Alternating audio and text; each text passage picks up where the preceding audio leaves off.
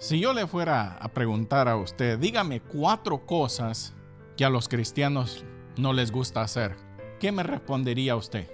A ver, orar, ayunar, leer o estudiar las escrituras, venir a la iglesia. Cuatro cosas que a los que dicen que son cristianos no les gusta hacer.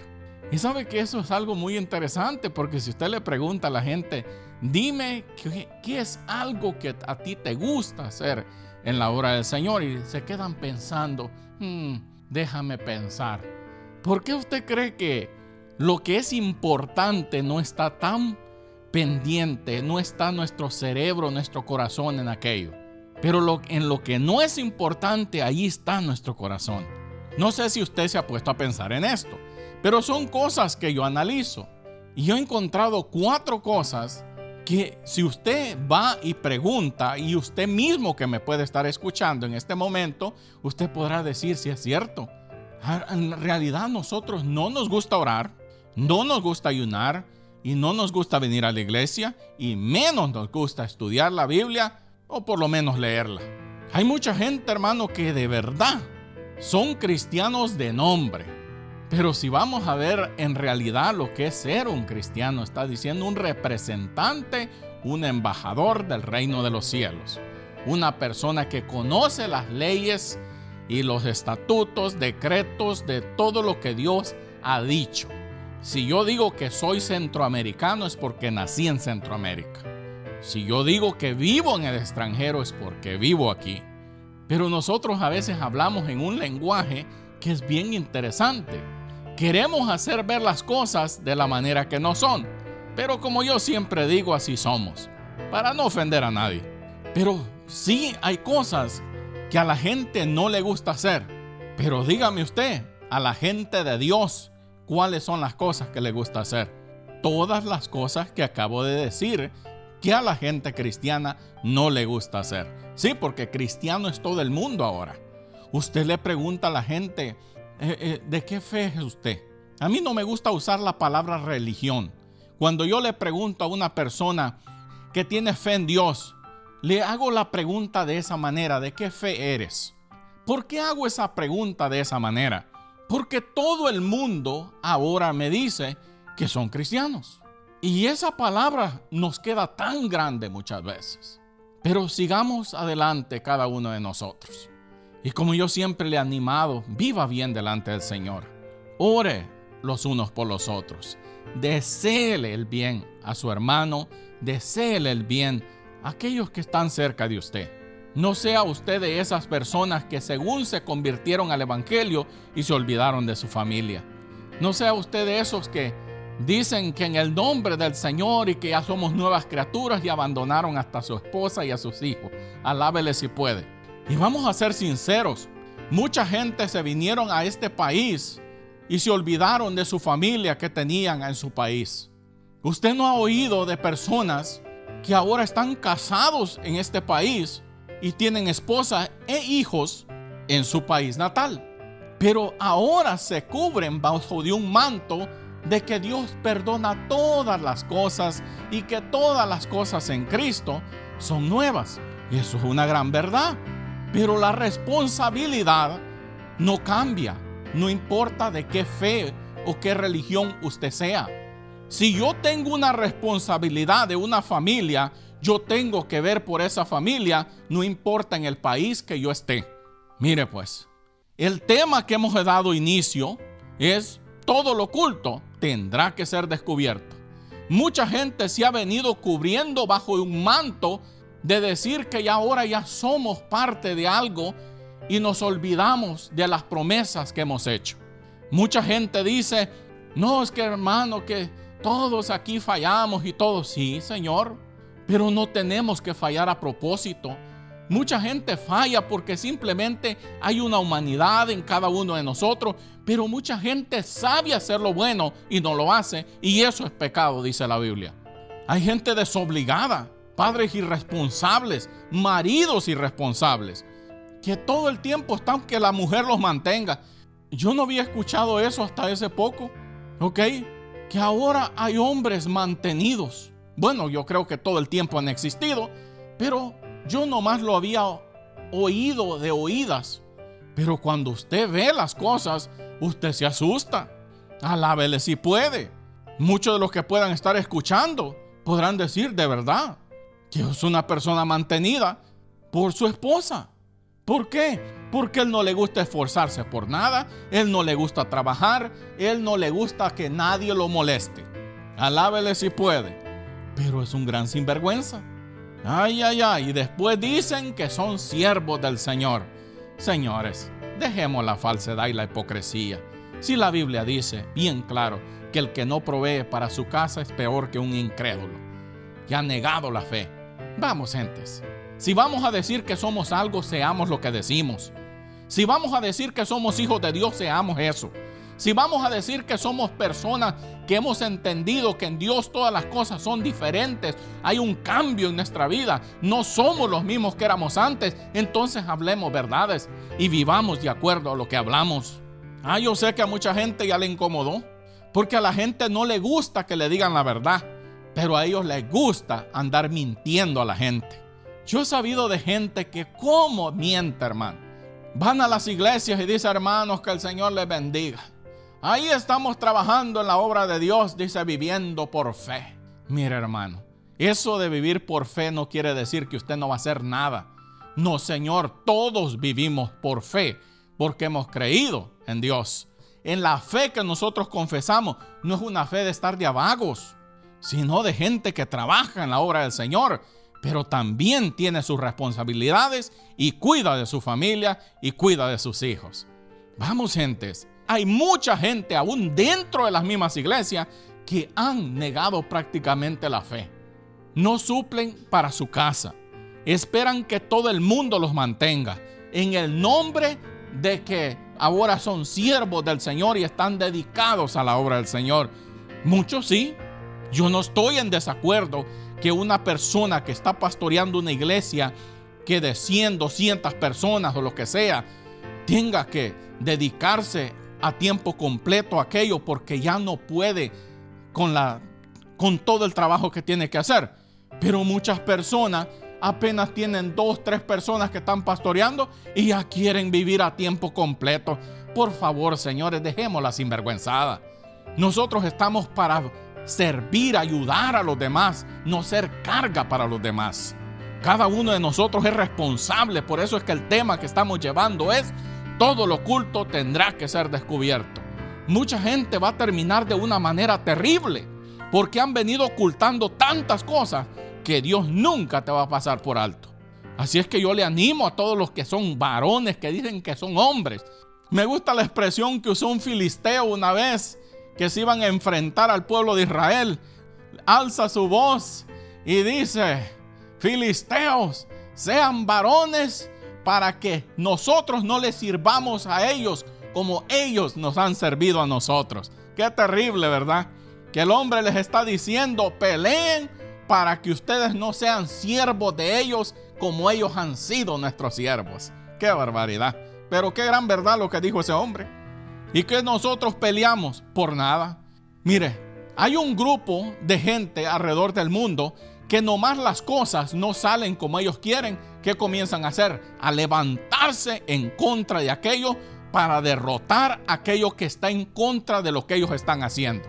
Mire, yo soy sincero, hay cosas que se están metiendo dentro de la iglesia y que son cosas que vienen del paganismo, que vienen del, de cosas tan bajas, ni aún de sacrificios que se hacían, que creían en aquellos pueblos, aún celebraciones que se hacían a dioses cananeos y, y todo aquello, están entrando dentro de la iglesia cristiana. ¿Sabía usted que ahora, aún dentro de la iglesia cristiana, hay gente abortando? Porque no pueden con el pecado, no pueden con lo que hicieron ahora hay que abortar y todo aquello. ¿Y qué es el aborto hoy? Sacrificios a, ídolos, sacrificios a Moloch, sacrificios a Storet, sacrificios a, Baal. Eso es el aborto hoy. Mucha gente dice, ay no hermanos, que eso, esas cosas ya no existen. No, ellos no tienen ningún problema de cambiarse de nombre para seguir haciendo lo que están haciendo.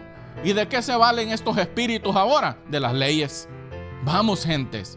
Ahí es donde la iglesia se tiene que levantar y decir, Señor, traemos abajo todo espíritu contrario a lo que tú, a lo que eres tú, lo que tú has dicho en tu palabra. Pero cuando la misma iglesia está practicando aquellas cosas, entonces esto está terrible. Vamos, si vamos a decir que somos gente de fe, levantémonos entonces y digamos, Señor, ayúdanos a ser gente de fe. Porque eso está terrible, hermano. A mí siempre me ha gustado llevo mucho tiempo y me gusta estudiar el Antiguo Testamento, yo se lo he dicho. ¿Por qué? Porque todo lo que la gente practicaba y sigue practicando está en el Antiguo Testamento también. Mucha gente no lee el estudio o estudia el Antiguo Testamento. Pero usted cuando comienza a analizar todo lo que practicaba el pueblo, son las mismas cosas que la gente practica en este tiempo. ¿Qué cosa? Dentro de la misma iglesia se están metiendo cosas, se están metiendo costumbres de los pueblos del paganismo en el servicio al Señor. Y usted cuando lee la historia de los reyes y todo lo que ellos hicieron, lo que permitieron, encontramos algo terrible.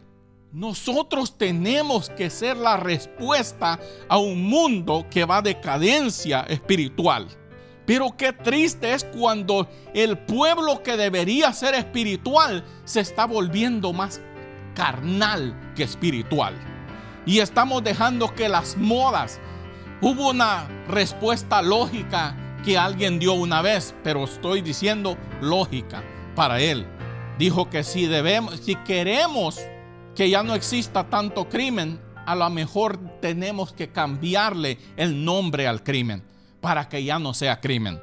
Vamos gente, el pecado sigue siendo pecado, pero ahora ya le cambiaron el nombre para que no suene tan feo. Porque ahora estamos viviendo en un tiempo que ahora tenemos que acomodar las cosas para que los niños y las niñas no se ofendan. Alábele si puede. Mucha gente le gusta el libertinaje y le gusta el liberalismo y ahora dicen, si esa iglesia permite esto, me congrego ahí.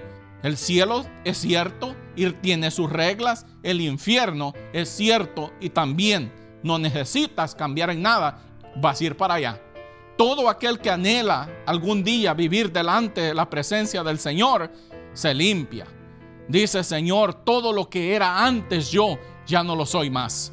Todo aquello que venía arrastrando y que ya no podía con aquello, que vine a tus pies para que tú me liberaras de aquello, ¿por qué ahora lo vuelvo a retomar? Con el tiempo la gente se olvidó hasta de sus promesas que le han hecho a Dios. Y ahora son un pueblo que deja mucho que desear. Y aquellos pocos que están en dentro de las congregaciones que todos los días se levantan y dicen, Señor, ayúdanos. Porque estoy viendo cómo la iglesia se está desviando.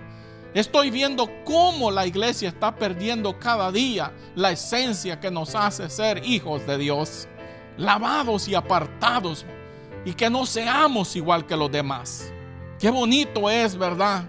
Que Dios pudiera hablar de nosotros y decir, tú eres mi hijo, porque haces las cosas que a mí me agradan. Pero qué triste es que el Dios del cielo diga todo lo contrario. Pero la gente delante de los hermanos, delante de la iglesia, ah, ellos son los mejores siervos de Dios.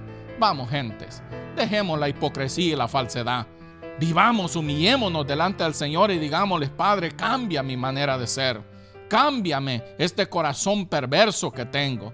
Cámbiame ese corazón egoísta que tengo. Cada uno de nosotros sabe de qué el mal padece. ¿Sí o no? Claro que sí. Usted podrá engañar a quien usted quiera engañar. Si usted sabe y aquella persona no tiene discernimiento de espíritu para saber lo que se está moviendo en su vida, usted lo puede engañar. Pero a Dios, ¿quién lo podrá engañar? Si el único que le va a la salvación a usted no es el hombre, es Cristo.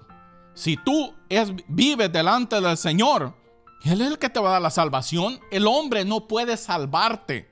Una cosa es que una persona te rescate cuando estás en peligro. Y esa persona se convirtió en alguien que te salvó de algo. Pero para ir al reino de los cielos tenemos que apegarnos a lo que la Biblia dice. Y la Biblia habla de, un, de una conducta y de un tipo de vida que todo aquel que anhela ir al reino de los cielos tiene que vivir. A la gente no le gusta que le digan que el pecado te va a llevar a la condenación eterna. ¿O no? Ahora prefieren que les mientan. Ahora prefieren irse a lugares donde no tocan el pecado, donde no le dicen a la gente cambie. La Biblia dice esto. Usted tiene que vivir de acuerdo a los principios bíblicos si quiere ir al reino de los cielos. Ah, no, al día siguiente se van de la iglesia. Porque ellos dicen ese evangelio a mí no me gusta. A mí me gusta el evangelio que me permite todo. Que viva como viva Dicen que voy a ir al reino de los cielos porque Dios es bueno, Él me ama, soy niña bonita, soy niño bonito. Hay unos que dicen princesa del Señor, dicen, y son las más perversas dentro de la iglesia. Alábele si puede. Vamos, gentes. Toda persona que vive de acuerdo a los principios bíblicos, esa persona es diferente, hermano. Esa persona no anda envuelta en cosas que a Dios le desagradan. Todo aquel que dice, hermano, límpiese delante del Señor Abandone el pleiterillo, abandone el chisme, abandone todo aquello que le va a hacer que usted termine en el infierno estando dentro de una congregación. Ese evangelio a la gente no le gusta. Dígale a la gente, hermanos, Dios te acepta como vivas y hagas lo que hagas, salvo siempre salvo. Oh, la gente sí. Dice, ahí sí está bien. Porque es el evangelio que yo creo. Una vez le preguntaron Albert Einstein si creía en Dios. Y dijo, yo creo en el Dios, dijo, que cree tal persona. Y era un perverso. ¿Y qué creía ese hombre? Que Dios te puso en esta tierra para que vivieras como tú quisieras vivir. Si Dios permitió ciertas libertades, dijo, Dios nos puso aquí para que las disfrutemos. Hagas lo que hagas, vivas como vivas. Ese, dijo Albert Einstein, es el Dios que yo creo, el que tiene ese hombre. ¿Por qué? Porque ese hombre era un perverso. Ay, ay, ay. Y así está mucha gente ahora. Dice, yo creo en el Dios que predica a tal persona. Y cuando usted va a ver el mensaje de esa persona, es un mensaje acomodado a como ellos quieran vivir. Pero después dicen, mande su diezmo y su ofrenda. Y ahí está la gente mandando su diezmo y ofrenda, creyendo que eso lo va a salvar. Vamos, gentes. Todo aquel que quiere ir al reino de los cielos, límpiese. Viva de acuerdo a los principios establecidos en la Biblia. Qué bonito es, ¿verdad?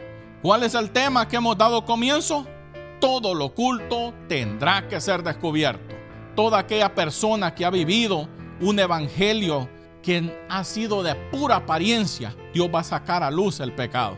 Hay gente que Dios va a levantar con el único propósito de sacar a luz el pecado iglesias completas vacías ya. Gente que estaba pastoreando en pecado, muertos, enfermos, tirados en una cama sin poderse levantar. ¿Por qué? Porque la iglesia tiene que comenzar a orar para que los altares sean limpios.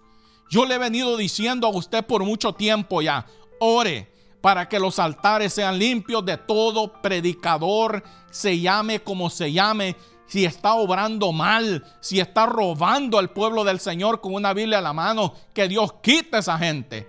Y oremos que levante a gente que tenga temor de Dios, que ame a Dios, que viva de acuerdo a los principios establecidos en la palabra y veremos algo totalmente distinto.